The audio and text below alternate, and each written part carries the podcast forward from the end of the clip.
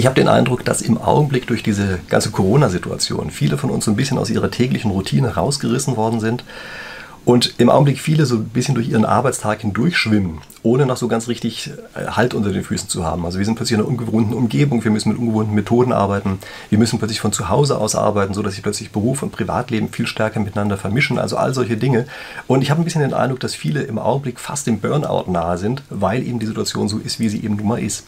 Und deshalb habe ich mir gedacht, mache ich hier jetzt einfach mal ein Video, indem ich einfach ein paar Dinge beschreibe, nämlich vier einfache Methoden, wie Sie vielleicht viel besser durch Ihren Arbeitstag durchnavigieren können und danach, naja, sagen wir mal, sich ein wenig von Ihrem möglichen Burnout entfernen, dem wir im Augenblick doch anscheinend an vielen Stellen so nahe sind. Okay, also das ist das, was ich machen möchte. Ich möchte zunächst erstmal auf eine Methode eingehen, die ich für genau falsch halte.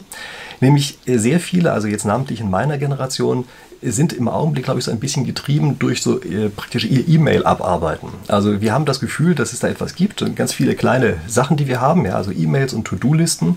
Und diese kleinteiligen Sachen, die sind das, von denen wir sagen, die arbeiten wir jetzt einfach an diesem Tag einfach ab und dann haben wir wenigstens mal was weggeschafft. Und das ist, glaube ich, wenn wir es genau betrachten, am Ende einfach genauso eine Form von Prokrastination, wie das in jüngeren Generationen vorkommt, die beispielsweise den ganzen Tag auf Instagram hängen und dann vor lauter Instagram-Gedaddel im Grunde genommen nichts mehr erledigen. Also wir haben das Gefühl, wir erledigen was, weil wir unsere Mails und To-Dos abarbeiten, aber ich glaube, vom Prinzip her ist es das Gleiche und zwar deshalb, weil wir am Ende die wirklich wichtigen Dinge des Tages eigentlich nicht geschafft haben und weil wir im Wesentlichen von außen her getriggert werden. Und ich glaube auch, dass es deshalb das gleiche Prinzip ist, was dahinter steht, weil sozusagen die Wirkung auf unser Gehirn das gleiche ist. Nämlich wir haben immer kleine Belohnungsstöße, die wir bekommen. Ja, also ein Mail, was wir beantwortet haben, gibt uns eine kleine Belohnung. Und dann haben wir das Gefühl, ah super, da haben wir jetzt geschafft. Und jetzt kommt die nächste Belohnung, wenn wir das als nächste Mail angucken. Und damit hangeln wir uns durch, verlieren aber einfach komplett den Überblick für Wichtigkeit und für Dinge, die wir eben tatsächlich machen wollten. So, und wie geht es denn nun besser? Also ich habe Ihnen ja gesagt, ich habe vier Methoden einfach dafür mal mitgebracht und die möchte ich jetzt der Reihe nach durchgehen. Also die Methode 1 ist, nehmen Sie sich für einen Arbeitstag ganz einfach nur drei Dinge vor, die Sie an diesem Tag machen werden. Also Sie haben drei Aufgaben für den einen Tag und diese drei Aufgaben, das ist das, was Sie auf jeden Fall durchkriegen wollen. Wenn Sie jetzt sagen, drei Aufgaben ist ja viel zu wenig, ich habe viel mehr an einem Tag, warten Sie ab. Drei Aufgaben hinzukriegen ist verdammt schwierig. Und ich glaube, dass sehr viele Leute, indem sie sich zu viel äh, solcher Aufgaben für den Tag vornehmen, am Ende viel weniger schaffen, als wenn sie tatsächlich einfach mal nur diese drei gemacht hätten. Ich sehe das auch übrigens ganz oft bei meinen Studenten, ja, die auch vor lauter Kleinkram nicht mehr weiterkommen, weil ich zum Beispiel mit Forschungsarbeiten oder irgendwas, die sie schreiben wollen, Drei Aufgaben am Tag sind wirklich verdammt viel und es ist verdammt schwierig, diese drei Aufgaben wirklich in den Griff zu kriegen. So, und wie macht man das? Man macht das also so, dass man sich diese erste von den drei Aufgaben vornimmt. Das sollte natürlich idealerweise die wichtigste von diesen drei Aufgaben sein und man arbeitet an dieser Aufgabe so lange, bis man das Ding fertig hat. Und man schiebt alles aus dem Weg, was einen davon abhält, diese Aufgabe zu Ende zu kriegen. Sie werden sehen, wenn Sie das wirklich mal so konsequent machen, also auch bewusst sich vorgenommen haben, wie schwierig es eigentlich ist, tatsächlich auch nur eine einzige von diesen Aufgaben an den einen Tag durchzukriegen, ohne dass man sagt, ach, das ist jetzt einfach, das schiebe ich nochmal auf die Bank, das kann ich ja morgen besser machen, da muss ich noch auf irgendwas warten und da brauche ich noch das Okay von demjenigen, weiß ich was. Diese eine Aufgabe wirklich durchzukriegen, ist am Ende eine schwierige Sache und es ist eine, die aber dafür sorgt, dass Sie eben etwas wirklich Wichtiges an dem Tag von Ihrem Schreibtisch runtergekriegt haben. Und das sind natürlich eher solche Sachen, die so ein bisschen größer sind. Ja? Das also hat nicht die Größe von der Beantwortung eines einzelnen Mails, sondern das kann eben sowas sein, also weiß ich zum Beispiel ein Angebot erstellen ja? oder äh, sich, weiß ich, die Heizung ähm, äh, beauftragen, die ins Haus eingebaut werden soll oder solche Aufgaben, ja? also die von der, äh, von der Größenordnung ein bisschen größer sind, ähm, aber durchaus eben schon mehrere von denen an einem Tag gemacht werden können. Und das sind sonst einfach Dinge, die in diesem ganzen Mail- und To-Do-Zeug sonst immer weiter runterrutschen. Ja, aber wenn Sie diese eine Aufgabe jetzt also durch, äh, durchsetzen sozusagen, äh, dann ist es eben so, dass Sie plötzlich an einer Stelle wirklich mal bis zum Ende gekommen sind. Und nachdem man eine solche Aufgabe durch hat, eine von den dreien, dann kann man ja dieses kleine Busy Work machen. Ja? Dann kann man wieder ein paar Mails beantworten und sowas, ein paar Telefonate führen oder so. Das muss man ja auch irgendwann machen, aber das macht man eben dazwischen. Und danach kommt wieder zack der nächste Cut und dann geht man an seine nächste Aufgabe ran und bleibt einfach dran wie so ein beißender Hund, ja, so lange bis man diese Aufgabe einfach durch hat. Okay, also das war mein Tipp Nummer eins, dass man also drei Aufgaben sich für den Tag vornimmt und die Dinge durchzieht, komme was da wolle. Tipp Nummer zwei ist, äh, richten Sie für sich eine stille Stunde ein. Das muss nicht genau eine zeitliche Stunde sein, aber tatsächlich ist eine zeitliche Stunde, also 60 Minuten, gar nicht so eine schlechte Größenordnung dafür.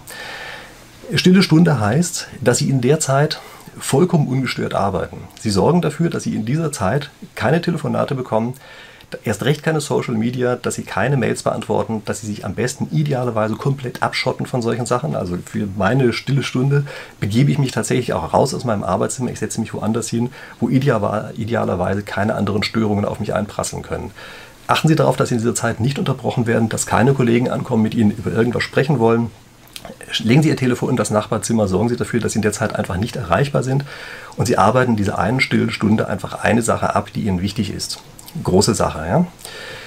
Sie werden sehen, dass Sie in dieser einen stillen Stunde normalerweise mehr erreichen als im ganzen Rest des Arbeitstages. Es ist wirklich unglaublich, dass das so ist, aber es ist so das ist eine Zeit, die man schafft, sich abzuschotten und es ist eine Zeit, in der man konzentriert sein kann und es ist eine Zeit, die sich lohnt, konzentriert zu arbeiten und es ist wirklich erstaunlich, wie viel man in der Zeit hinkriegt. Ich selber mache das übrigens so, wenn sich das irgendwie einrichten lässt, äh, dass ich während meiner Arbeitszeit eine solche Stunde für mich einrichte und während meiner Freizeit ebenfalls, weil ich einfach auch in meiner Freizeit bestimmte Sachen machen möchte, äh, die mir einfach wichtig sind. Und das sind eben sozusagen diese beiden Phasen ja, für die beiden verschiedenen Richtungen, ja, ähm, in denen man tatsächlich am Ende irgendwas hinkriegen kann. Also zum Beispiel, wenn man ein Buch schreibt, ja, dann braucht man ganz einfach eine Zeit dafür und das ist sowas Typisches, das ist sozusagen meine stille Stunde für meine Privatzeit, in der ich so ein Ding einfach schreibe. Und eine Stunde am Tag ist jetzt nicht alle Welt, aber es ist eben etwas, wo man wirklich weiterkommt damit. Ja? Und wenn man die nicht hat, dann kommt man eben nie weiter. Also deshalb kann ich wirklich nur diesen Rat geben, probieren Sie das aus. Sie werden sehen, dass es schwierig ist, das durchzusetzen. Also man muss sich wirklich physisch woanders hinsetzen in aller Regel, sonst klappt das nicht richtig. Sie werden aber auch sehen, dass wenn Sie aufhören, sich ablenken zu lassen durch Twitter und Mails und Anrufe und weiß ich was nicht alles, dass es wirklich ein, ein unglaublich befriedigendes und auch erfolgreiches Arbeiten ist in dieser einen Zeit. Also das ist vielleicht der, sogar der, fast der wichtigere Tipp von den, ähm, von den äh, beiden, die ich bisher genannt habe, ja, also mit den nur drei Aufgaben am Tag, und diesem hier, denn Sie können möglicherweise auch eine Aufgabe am Tag eben in dieser einen stillen Stunde am besten erledigen. Ja? Drei stille Stunden am Tag übrigens klappen für meine Begriffe nicht gut, einfach deshalb, äh, weil wir dann zu wenig Interaktion mit anderen haben. Ja? Also ist unser Arbeitsleben heutzutage nicht mehr aufgebaut. Und vielleicht ist auch unsere eigene Konzentrationsspanne schon ein bisschen zu kurz geworden, als dass wir dann tatsächlich, sagen wir mal, sechs Stunden am Tag so konzentriert arbeiten könnten. Ja? Da sind wir wahrscheinlich am Ende auch einfach nicht mehr dafür gebaut. Okay, also das war mein zweiter Tipp. Äh, der dritte Tipp ist, streben Sie nur 80% Genauigkeit an. Also ich weiß, diese 80 Prozent, die werden ja häufiger in verschiedensten Zusammenhängen genannt und das ist natürlich kein Wert, der in Stein gemeißelt ist. Aber es ist einer, der uns in der, sozusagen wie unsere Psychologie sagt, wir sollen eben es nicht übertreiben mit der Genauigkeit. Die Idee dahinter ist eine ganz einfache, nämlich Sie haben am Anfang einen sehr hohen äh, Nutzen von dem, was Sie machen. Ja, also ein Output sozusagen. Sie gehen ein bisschen Arbeitsleistung rein und die ersten paar Minuten bringen unglaublich viel und das nimmt normalerweise immer weiter ab. Und wenn Sie jetzt 80% Genauigkeit erreicht haben, dann ist es etwas, wo man sagen muss, da ist so ein ganz gutes Verhältnis zwischen Input und Output bei den meisten Dingen.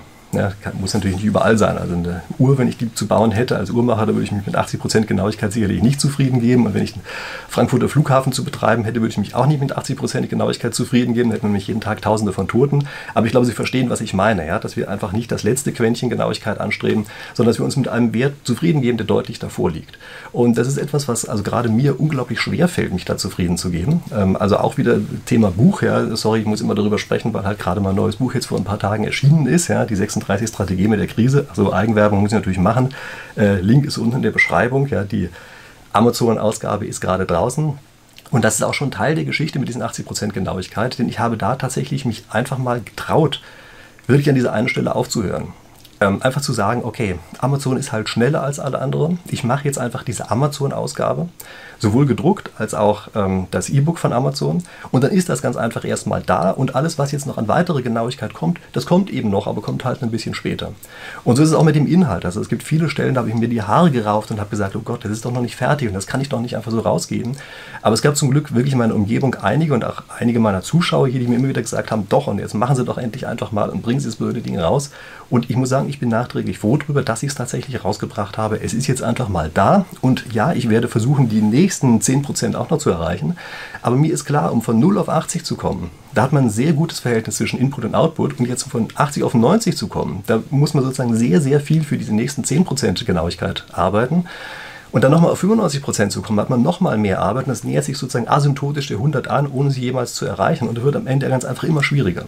Und es lohnt sich tatsächlich einfach bei vielen Projekten zu sagen, diese psychologische 80%-Grenze, die ist einfach sinnvoll und an der Stelle schneiden wir jetzt einfach mal ab und machen das und kommen einfach mal raus, trauen uns, stellen uns auch der Kritik von außen her und sehen dann zu, dass wir auch ähm, sozusagen mit Hilfe der anderen die Sache einfach verbessern und nicht einfach nur im stillen Kämmerlein sitzen und äh, uns eben einfach nie raustrauen. Ich glaube, das ist übrigens so ein typisches Problem, was wir vielleicht in Deutschland haben, äh, dass wir hier teilweise zu lange warten mit dem, bis wir uns raustrauen. Ja? Also in Amerika, äh, die sind einfach schneller dabei gewesen und das könnte auch eine der Gründe sein, weshalb in dem Digitalbereich die Amis einfach doch immer die Nase vorne hatten, äh, weil die einfach gesagt haben, ja, mit den 80 Prozent gehen wir halt einfach erstmal raus und dann waren sie die Ersten und wir in Deutschland haben noch weiterentwickelt und kamen halt dummerweise nie raus und die anderen haben sich dann plötzlich schneller weiterentwickelt, weil sie eben mit Hilfe der sozusagen der eigenen Kunden und des Feedbacks von außen äh, von den 80 Prozent heraus äh, sich steigern konnten. Gut, also das ist mein Punkt 3 gewesen. Kommen wir jetzt zu meinem Punkt 4. Ähm, da sage ich, man muss dazulernen, seine eigenen Methoden verbessern und man muss seine Technik upgraden. So, Gucken Sie sich mal an, wie im Augenblick die Situation ist an deutschen Schulen oder auch an vielen deutschen Universitäten. Also wir sind es gewohnt gewesen, Präsenzunterricht zu machen. Und das haben wir eigentlich seit Jahrzehnten nicht wirklich geändert. Und wir sind jetzt auf einmal reingeschmissen worden in eine Situation, in der das so nicht mehr ging. Und da ist aufgefallen, dass wir einfach an ganz vielen Stellen unsere Technik nicht abgegradet haben. Wir haben immer noch die gleiche Technik von wie vor, weiß ich nicht, zehn Jahren oder sowas. Wir haben Lehr- und Lernmethoden verwendet von vor ja, nicht zehn Jahren, sondern eher von vor 50 Jahren. Und das sind einfach Dinge, da haben wir uns überhaupt nicht weiterentwickelt und wir haben nicht damit rumgespielt. Und das ist etwas, wo ich dringend nur empfehlen kann, das für sein eigenes Leben anders zu machen Probieren Sie einfach aus, wie bestimmte Dinge, die Sie bisher gemacht haben, besser gemacht werden können. Probieren Sie aus, wie Sie neue Techniken einsetzen können und mit diesen neuen Techniken Sachen anders machen können, besser machen können als bisher. Da wird ganz viel Schrott dabei sein. Also bei vielen dieser Dinge, die man ausprobiert, wird man feststellen, oh, das alte war doch gar nicht so schlecht. Aber in sehr vielen anderen Fällen wird man auf tolle Gold Nuggets stoßen und wird auf einmal feststellen, dass plötzlich Dinge gehen, an die man vorher überhaupt gar nicht zu denken gewagt hat. Und das lohnt sich, das auszuprobieren, insbesondere auch deshalb, weil man sich damit geistig die ganze Zeit jung hält. Also indem man immer wieder sagt, na, probieren wir doch mal was Neues aus, versuchen wir das Ganze auf eine andere Weise zu machen, wird man selber motiviert und macht plötzlich Sachen, einfach um das neue, die neue Technik auszuprobieren, die man vielleicht sonst gar nicht angegangen wäre. Äh, bei mir ist es auch so, ich kaufe mir manchmal häufig ähm, tatsächlich eine neue Technik, also weiß ich, eine neue Kamera oder sowas, ein neues Objektiv Einfach auch, um mich selber zu motivieren, das auszuprobieren und in dem Auszuprobieren plötzlich Sachen zu machen, die mir sonst eben wesentlich schwerer gefallen wären. Und eben nebenbei entstehen dort plötzlich Dinge, also wo ich mit Technik umgehen kann, äh, was ich eben vorher nicht konnte. Und das also ist wirklich etwas, was sich lohnt zu machen, lohnt sich auch die ganze Zeit zu machen. Und es wird übrigens umso schwieriger, je weiter man im Leben fortschreitet. Und zwar gar nicht mal so sehr, weil man da nicht lernen kann, sondern weil man immer mehr Erfahrung mit alten Methoden hat. Und dann ist es sozusagen immer teurer, diese alten Methoden abzuschaffen und durch neue zu ersetzen. Die Opportunitätskosten sind sozusagen höher. Aber wie gesagt, es lohnt sich, es auszuprobieren. Und man muss ja nicht alles über Bord werfen danach. Ja? Man muss ich immer wieder betonen. Man muss einfach viele Sachen ausprobieren und danach sehen, was ist denn tatsächlich der bessere Weg. Es sind auch vielleicht Methoden, also Kombinationen äh, aus diesen Methoden. Vielleicht sind die am Ende die besseren. Aber das wird man eben nie rauskriegen, wenn man das nie äh, ausprobiert hat. Also deshalb glaube ich, ist diese vierte Sache, über die ich hier gesprochen habe, also ganz einfach neue Dinge ausprobieren, neue Technik implementieren, ähm, die halte ich einfach für unglaublich wichtig. So, ähm, ich habe jetzt, indem ich das Ihnen erzählt habe, bereits meine erste Aufgabe für den heutigen Tag hinter mich gebracht. Das ist ja schon mal ein ganz gutes Gefühl, oder? Kann ich jetzt also sagen, okay, eine Aufgabe habe ich, kann mich jetzt an andere Routinearbeiten ranmachen und ähm, während ich das tue, könnten Sie vielleicht einfach schon mal nachdenken, sind eigentlich die Methoden, die ich Ihnen hier genannt habe, für Sie tatsächlich sinnvoll? Passt das für Sie? Oder gibt es irgendwelche Sachen, äh, von denen Sie sagen, ja, das, das, geht vielleicht noch besser oder sowas? Ja, also einfach andere Ideen, die Sie da drin haben. Ähm, wenn Sie auch Lust haben, und ich könnte mir vorstellen, dass Sie dazu Lust haben, wenn Sie bis hierher hingeguckt haben, ich habe hier schon mal einmal kurz erwähnt, dass ich so ein anderes Video gemacht habe. Äh, das heißt, setzen Sie sich keine Ziele. Das geht eher um diese langfristigen Sachen. Ich habe das in der Videobeschreibung unten verlinkt. Also wie gesagt, wenn Sie Lust haben, gucken Sie sich das Ding einfach mal an. Ansonsten würde ich sagen, abonniert haben Sie meinen Kanal ja bestimmt sowieso schon. Und ähm, wenn nicht, dann ist auch nicht so schlimm, dann kommen die von alleine wieder nächste Woche. Ich werde wahrscheinlich auch noch ein anderes, eher psychologisches Thema einfach mal wieder angehen, einfach um auch andere Sachen hier auszuprobieren. Habe ich ja gesagt, dass ich das machen möchte. Ja, und dann freue ich mich, wenn wir uns in der nächsten Woche zu dem nächsten Video hier bei uns wiedersehen. Bis dahin.